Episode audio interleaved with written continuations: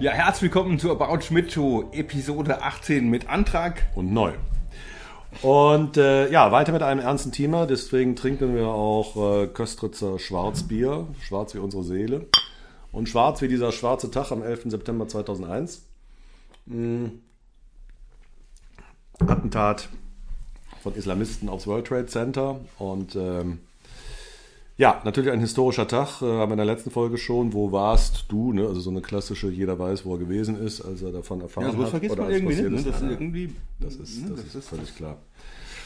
Sowas Und ähm, also bei Harald, ja, also ich würde sagen, irgendwie bei mir und bei dem Großteil des Teams war eher so, ja, also wir machen jetzt mal Pause, wir machen auch länger Pause, als wir das bei dem Tod von Lady Di gemacht haben. Aber irgendwann geht es dann halt weiter. Und, und Harald war tief verunsichert. Und Ja, wann ging es eigentlich wieder los?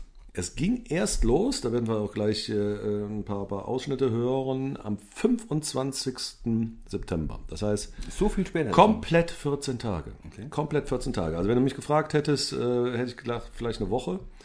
Aber es waren doch 14 Tage. Und in diesen 14 Tagen, also Harald hat dann auch mal zu mir gesagt, als wir unter vier Augen waren, er sieht den, den, den Fortbestand der Show gefährdet. Also er äh, für den war das so eine Zäsur, äh, dass er sich ganz, ganz lange, viele, viele Tage überhaupt nicht vorstellen konnte, wie er eben nochmal einen Ossi-Witz oder, ein- oder irgendwelchen Blödsinn halt einfach, irgendwelche albernen Aktionen machen soll, wenn da jetzt irgendwie der dritte Weltkrieg vor der Tür steht ne? und wirklich die Kacke am Dampfen ist. Ja, das sagte ich auch, ne? Jetzt Ja. geht's rund, ne? Ja, und äh, was wir dann gemacht haben, wir haben, äh, ich meine, wir, wir haben nicht frei bekommen, das heißt, ähm, das, das, das, das restliche Team durfte zu Hause bleiben. Es war klar, heute ist keine Show, morgen ist keine Show, wir sagen schon früh genug Bescheid, wenn wir ähm, weitermachen. Es war auch ganz klar, es gibt keinen Druck vom Sender.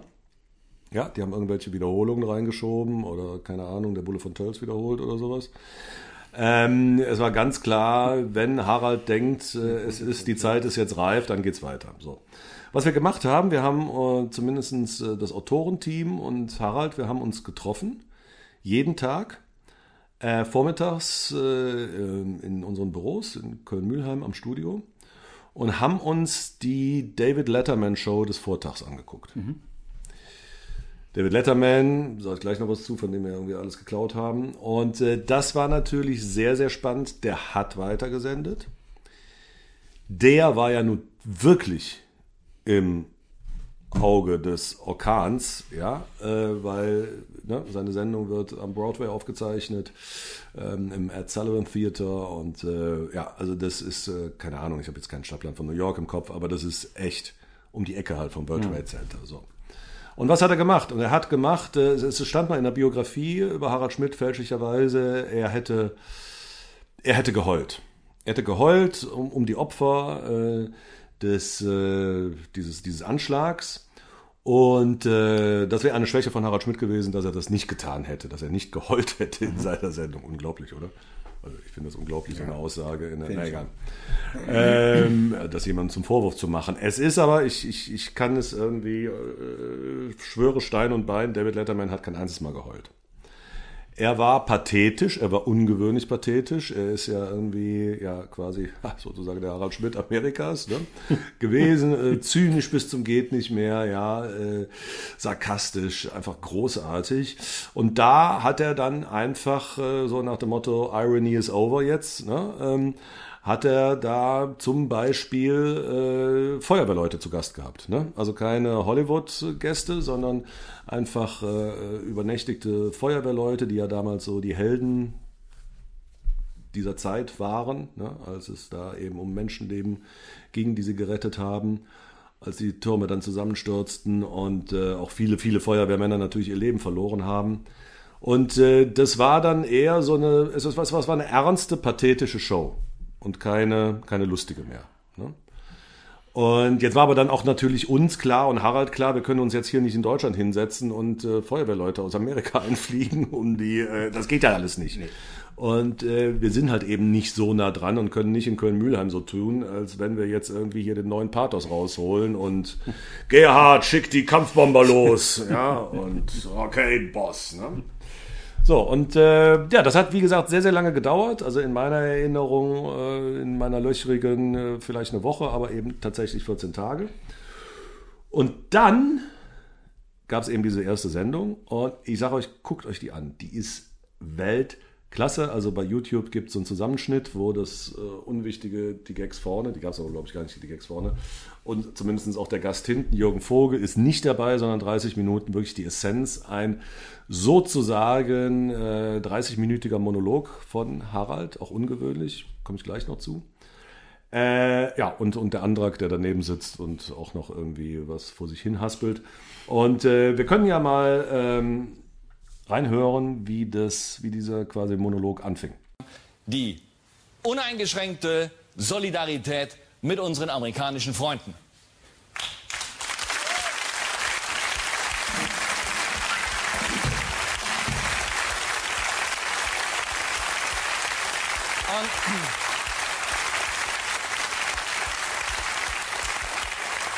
Wir haben an dieser Stelle nie einen Zweifel zu dieser Freundschaft gelassen. Wir haben aus Liebe zu unseren amerikanischen Freunden vor sechs Jahren gleich die komplette Show gestohlen. Und ja. So, das war natürlich ein, ein Weltklasse-Einstieg. Ja, also erst beschwört er die uneingeschränkte Solidarität zu Amerika. Also da ist dann schon so ein bisschen Pseudopathos dabei. Und die Leute rasten aus, ja, ja, Pater, uneingeschränkte Solidarität.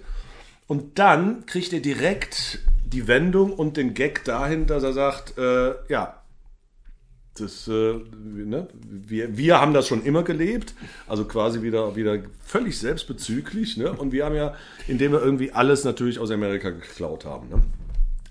An dieser Stelle passt das eigentlich hervorragend, dann nochmal drauf einzugehen. Wir hatten ja zwar schon die erste Sendung vom 5. Dezember 95, äh, wo ich gesagt habe, ja, also wir haben eigentlich alles übernommen von Letterman. Das war Äh, vieles sogar die, den, es war übernommen der rote Boden. Also einfach, dass man auf die Idee kommt, warum hat man einen roten Fußboden? Egal, Letterman hat Ja. einen roten Fußboden, brauchen wir auch. Natürlich die Grundkonstellation bis heute, äh, und das hat natürlich nicht Letterman erfunden, sondern Johnny Carson als der erste große Late-Nighter äh, Amerikas, äh, Schreibtisch, ne?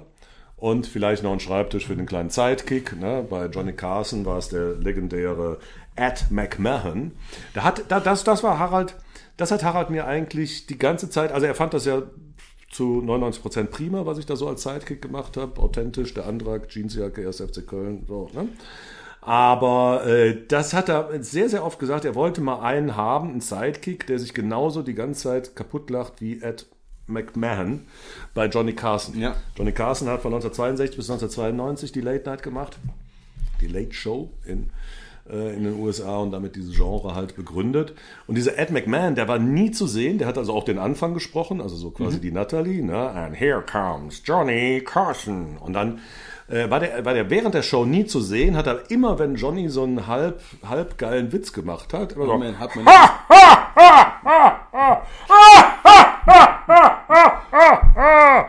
So, und äh, dann habe ich mir immer gedacht, Harald, äh, ich, ich bin nicht Ed McMahon, ja. Ich, ich äh, fange doch jetzt nicht an, hier, hier bei, bei, bei, jedem, bei jedem halbschwulen Gag irgendwie loszu. Halbschwul sagt man nicht mehr, Entschuldigung.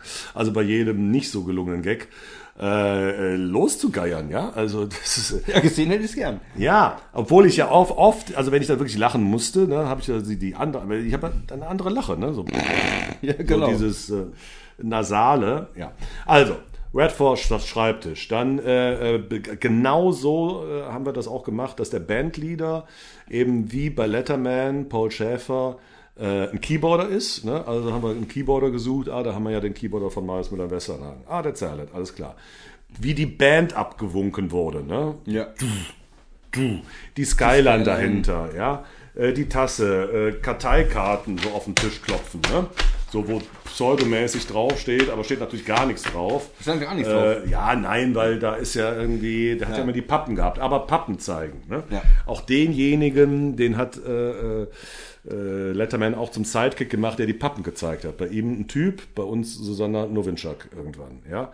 Äh, dann auch die Producerin als Sidekick. Ne? Äh, eben mit so einem Schal saß sie da immer so ein bisschen pummelig. Das war ich dann natürlich irgendwann sozusagen als verantwortlich der Sendung. Bestimmte Aktionen wie, wie, wie Sachen vom Dach schmeißen haben wir von Conan O'Brien geklaut. Die gesamte Dramaturgie, Monolog, lustig, gab Gast, so, so Musik. Außenaktionen, ne? Ja, Außenaktionen, die haben wir eins zu eins teilweise irgendwie nachgemacht. Also so wie Letterman auf dem Broadway rausgegangen sind, sind wir auf die Ringe draufgegangen. Ja, genau. Und ähm, ja, Top Top Ten haben wir am Anfang geklaut. Das waren immer, das war so die, der, das berühmte Element bei Letterman. And here, the top 10 of, keine Ahnung, äh, was sagt Bruce Willis, bevor einem, äh, die Top 10 Sätze, die Bruce Willis sagt, bevor einem äh, eins in die Fresse gibt oder so, keine Ahnung. Ne? Und das waren dann richtig, richtig gute Pointen. Hat bei uns ehrlich gesagt nie so gezündet. Also ich weiß nicht, ob es an der Qualität der Autoren lag oder ich glaube, es lag eigentlich daran, weil da stand so sehr, sehr groß dran, Achtung, jetzt wird's lustig. Das war's wahrscheinlich. Das war es eher. So, und das Publikum dann immer so Nummer 10, Nummer 9 und ach, wann ist denn das jetzt fertig? Ja. Oh, okay, eins. Dankeschön. Das haben wir aber auch ganz, ganz schnell Wieder reingelassen. Ja. Und man muss ja auch dazu sagen, das habe ich mir in dem Zusammenhang auch noch aufgeschrieben. Natürlich haben wir Letterman eins zu eins wirklich kopiert. Also wirklich eins zu eins. Ja. Wurde sogar am Licht gedreht, damit das ein bisschen schummriger wird, wie in Amerika, weil die da so ein schlechteres Fernsehformat haben. Nicht PAL, sondern NTSC. Und, äh, aber man muss ja mal sagen, dass ja irgendwie im deutschen Fernsehen schon immer alles geklaut wurde aus Amerika. So, äh, ich ich ja, nicht, nur im, nicht nur im Fernsehen. ja, nicht nur im Fernsehen, ja klar. Wrigley's Kaugummi. Ne? Ja, ja, hier Baseball, ne? Also Ja, das ist genau. deine Leidenschaft, Genau. ne? Also, ähm, äh, nee, aber äh, also, also was, was, was, was so zwei Beispiele sind, wa- was man vielleicht noch am ehesten geahnt hat, dass so eine urdeutsche Sendung wie äh, was für ein Schweindal hätten's denn gern, ja, was bin ich? Äh, wer bin ich? Nee, was bin ich? Was bin ich? Was bin ich? Dass das äh, natürlich auch eins zu eins ja, ein US-amerikanisches Format war, was mit einem anderen Moderator und ohne Schweindall da auch genauso lief. Äh, Ekel Alfred gilt als, äh, hast du das eigentlich noch gesehen? Du bist ein bisschen jung für Ekel Alfred, oder? Ich bin noch ein bisschen jung. Nee, so jung bin ich nicht mehr, aber äh, ich, ich kann mich da dunkel erinnern, aber eher nicht. Wir haben äh, in Familie Antrag lief jede Folge. Ähm, mein Vater hat das, glaube ich, nicht so ganz verstanden. Er hat sich immer tierisch aufgeregt, wie unverschämt er ist. Der war ja wirklich so ein alter Nazi. Ne? Der hat seine Frau, du dusselige Kuh, immer fertig gemacht. Äh, sein Schwiegersohn, äh, SPD, äh, hier Kommunisten, geh doch zu deinen Kommunisten in die DDR. Er ist so ein richtiges Ekel. Und da denken alle, weil der hat halt quasi so eine Ruhrpott-Assi gespielt, im Unterhemd, Bierflasche am Tisch und so. Aber da denkt jeder, das ist ja so eine urdeutsche Erfindung des Drehbuchautors, Drehbuchautors Wolfgang Menge. Nein, gibt's, äh, ich weiß jetzt leider nicht den Originaltitel, aber genau so über einen amerikanischen, chauvinistischen Redneck-Assi, ja, der genau die gleiche Figurenkonstellation, also die haben das eigentlich nur umgeschrieben und äh, statt, äh, keine Ahnung, Nevada, äh, Oberhausen hingeschrieben, ja. Und das war's. So, also alles geklaut. Und äh, ja, also das war irgendwie der Anfang der Sendung vom äh, 25. September, der ersten, nach, ähm, nach diesem Anschlag. Anschlag. Und äh, wir hören mal rein, wie es dann weitergeht, weil das ist auch, das ist hoch, hoch interessant, gerade äh, wegen der aktuellen Ereignisse der letzten anderthalb Jahre. Hören wir mal rein. Es war eine historische Rede von Präsident Putin im Deutschen Reichstag, oder? Sie konnten das nicht sehen, Sie waren schon auf dem Weg zur Show. Sie kennen Präsident Putin? Ja. In fließendem Deutsch. Vorbild für viele sogenannte Deutsche im Deutschen Bundestag. Ja? So, und das ist ja wirklich der Knaller. Also ich meine, diese Rede von Putin ist ja sehr, sehr berühmt, wurde jetzt auch immer mal wieder noch äh, erwähnt, äh, ne, seit äh, Februar letzten Jahres, seit dem Angriffskrieg gegen die Ukraine, dass er ja mal da bejubelt wurde im Deutschen Bundestag, weil er da eben, und Harald Schmidt war ja auch irgendwie sichtbar begeistert, ja, in fließendem Deutsch. ähm, ja, äh, Putin spricht im Deutschen Bundestag und zwar genau, auch, auch ein historischer Moment. Also er spricht im Deutschen Bundestag 14 Tage lang, 14 Tage nachdem äh, äh, der 11. September war, nicht 14 Tage lang, ne, aber fast 14 Tage lang. Und ähm, genau an dem Tag und was für ein Timing, an dem wir irgendwie unsere erste Sendung machen. Und äh, da spürt man schon, es geht dann auch in der Sendung immer weiter auch mal um Putin. Er erzählt, dass es zwei große Lacher im Bundestag gegeben hätte, als, als Putin wohl in seiner Rede gesagt hat, sie sollten mal alle hier, die Investoren, die Deutschen, ähm, nach Moskau und nach Russland kommen. Das wäre das Monaco der Zukunft. Monaco der ne? Zukunft. Geil, oder? Und äh, also man spürt schon äh, bei Harald so eine, so, eine, so eine echte Bewunderung für Putin, was ja jetzt auch irgendwie insgesamt äh, 22 Jahre später äh, auch äh, sich so ein bisschen gedreht hat, würde Ja. ich mal sagen. Und äh, ja, also äh, und, und dann sag ich noch, äh, ja, und Putin irgendwie kann natürlich sehr gut Deutsch, weil er mal beim KGB war, da lacht das Publikum.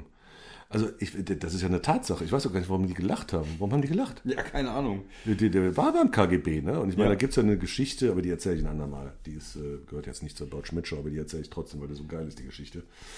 Ähm, aber er ist, äh, ja, er ist definitiv, äh, hat mit seiner Familie in, äh, in Dresden gelebt und hat da für den KGB gearbeitet. Und als es dann hieß, Glasnost, Perestroika, Tschüssikowski, wieder zurück nach St. Petersburg, ja, dann hat er dann seine Karriere als Mafia-Boss äh, in Petersburg gemacht. Auch nicht schlecht. So, und dann muss man ja sagen, dass im Prinzip alles, was wir normalerweise in so einer Show gemacht hätten, lustige Aktionen, irgendwelche Pappen zeigen, alles ist weggefallen. Das war dann schon irgendwie diese Reminiszenz da dran, es muss was Besonderes sein. Und der Clou aber von Harald war, also er hatte das komplett alles vorbereitet auf mehreren Zetteln, die man da auch sieht, also ungewöhnlich, normalerweise hat er ja irgendwie da viel freier agiert. Ich finde, ich weiß nicht, wie du das siehst, aber ich finde, man merkt uns beiden auch an, dass wir im Unterschied zu sonst sehr, sehr auf jedes Wort achten. Ja. Ne? Also, dass das sehr, sehr, sehr, sehr konzentriert alles ist.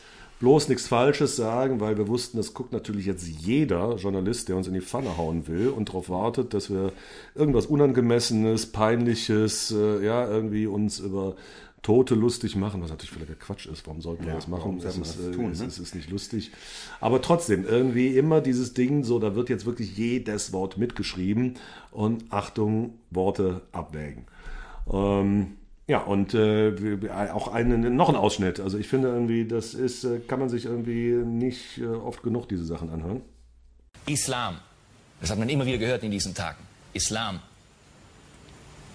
Nicht zu verwechseln mit Islamismus. Genau. Für mich als Angehöriger einer großen Weltreligion, als katholischer, mit schätzungsweise 80 Prozent gewaltbereiten Katholiken in Deutschland. ja, nicht jetzt sagen wir mal in einem großen bösen Stil, aber wenn der Parkplatz weggenommen wird oder so. Ja. Ähm, also auch dann durchaus, äh, ja, irgendwie, äh, wo, auch das ein super Kniff, also dass man dann quasi, dass er den Islam und den Islamismus erwähnt, aber das natürlich auch direkt wieder auf sich und auf Deutschland äh, umdreht und äh, sagt so, ja, halt, ne, unser, also wie halt ein durchschnittlicher Katholik, ne? Also der dreht halt auch durch, wenn er keinen Parkplatz kriegt, ne? Und äh, also das ist, äh, muss ich sagen, auch nach 22 Jahren wirklich ganz, ganz großes Kino. Äh, hat aber natürlich, äh, siehe Putin, aber auch siehe Joschka Fischer, Colin Powell, äh, Scholler Tour, die da alle Erwähnung finden, ist natürlich die Patina von vor 22 Jahren da. Aber es ist ein tolles Zeitdokument, finde ich. Und äh, ja, das Ende vom Lied war, ähm, dass äh, ja diese Show begeistert aufgenommen wurde. Also äh, gute Quote, aber vor allem hymnische Kritiken im Feuilleton. Ne? Also das, wo, glaube ich, Harald am meisten Angst vor hatte, dass da in irgendeiner Art und Weise gekrittelt wird. Äh, ne? Jetzt kommt der Spaßmacher der Nation wieder und macht seine flauen Gags und äh, dabei ist ja irgendwie alles so schlimm. War aber nicht. War nicht, sondern, und es war lustig, aber mit Niveau und eben, ja, äh, äh, d- das ging ja dann eben die Gesten, ne? das, was er gesehen hatte. Es ging irgendwie, wie Politiker Floskeln verwenden. Ne? Ähm, ne, äh, ist, ist jetzt vielleicht zynisch zu sagen, das und so weiter und so fort. Also er hat ja nie, kein einziges Mal ging es irgendwie um das Attentat selber, sondern es ging immer nur um, wie das gehandelt wird. Und äh, dann habe ich natürlich auch noch einen großen Auftritt, das wollen wir jetzt auch nicht unterschlagen. Ich hatte das natürlich geübt, ehrlich gesagt. Also hört mal rein. Ähm, ja. Und äh, Dänemark, Norwegen? Das weißt du auswendig? Ja, äh, ich habe ja noch nicht alle. Griechenland, Türkei, Deutschland, Italien? Hat, hatte ich Benelux schon? Nein, Belgien, Holland, Luxemburg? das sind sie. Ja. Herr Andrak kann die NATO auswendig herzählen. Ja, Er weiß, So, das waren noch Zeiten, oder? Da habe ich mir alle NATO-Staaten irgendwie auswendig gelernt. Ist ja auch nicht so schwierig. Wir sind nur, Man- man- so viele sind es ja nicht. So ne? viele sind es nicht, zumindest damals noch nicht. Und äh, im Prinzip merkt man das ja auch so ein bisschen. Ich habe ja so USA, Kanada und dann geht so, so mehr oder weniger äh, Europa von West nach Ost. Ne? Und ah ja, Benelux, zack. Ähm, und dafür habe ich Applaus bekommen. Der sagt ja auch noch, also wie bei so einem Zirkuspferd, ja, was irgendwie dreimal sich um sich selber drehen kann. Herr Andra kann alle NATO-Staaten aufzählen. Die Leute, ah, hey, was ist denn das für eine Leistung? Was ist denn das für eine Leistung? Aber ja, tat mir gut. Tat mir sehr, sehr gut. Also alles richtig gemacht äh, da äh, bei dieser Show. Und wie gesagt, äh, guckt es euch nochmal an. Ist also auch in kompletter Länge, also ein, ein gigantisches äh, um mal irgendwie tief zu stapeln, äh, ein, ein Zeitdokument des, des deutschen Humors, genau. ein, ein wirklich äh, äh, Weltklasse, einfach Weltklasse. Eine bestimmt der Top 5 Shows ever von Harald Schmidt. Und das war's auch schon wieder in dieser Episode. Ja, Und schade. Ich kann dir, ja, aber es geht ja weiter. Es geht ja weiter. genau. Und weißt du was? Ich weiß noch nicht mal, wo, wo, wie es weitergeht. Ich, konnt's- ich habe irgendwie verschiedene Ideen. Entweder so ein bisschen weiter mit Game-Shows, Dalli Dalli, Psst. Oder. Nee, ich will, wir, wir verraten es nicht. Ihr werdet es ja sehen. Nächsten Freitag. Bis dann. Ciao, ciao. Ja.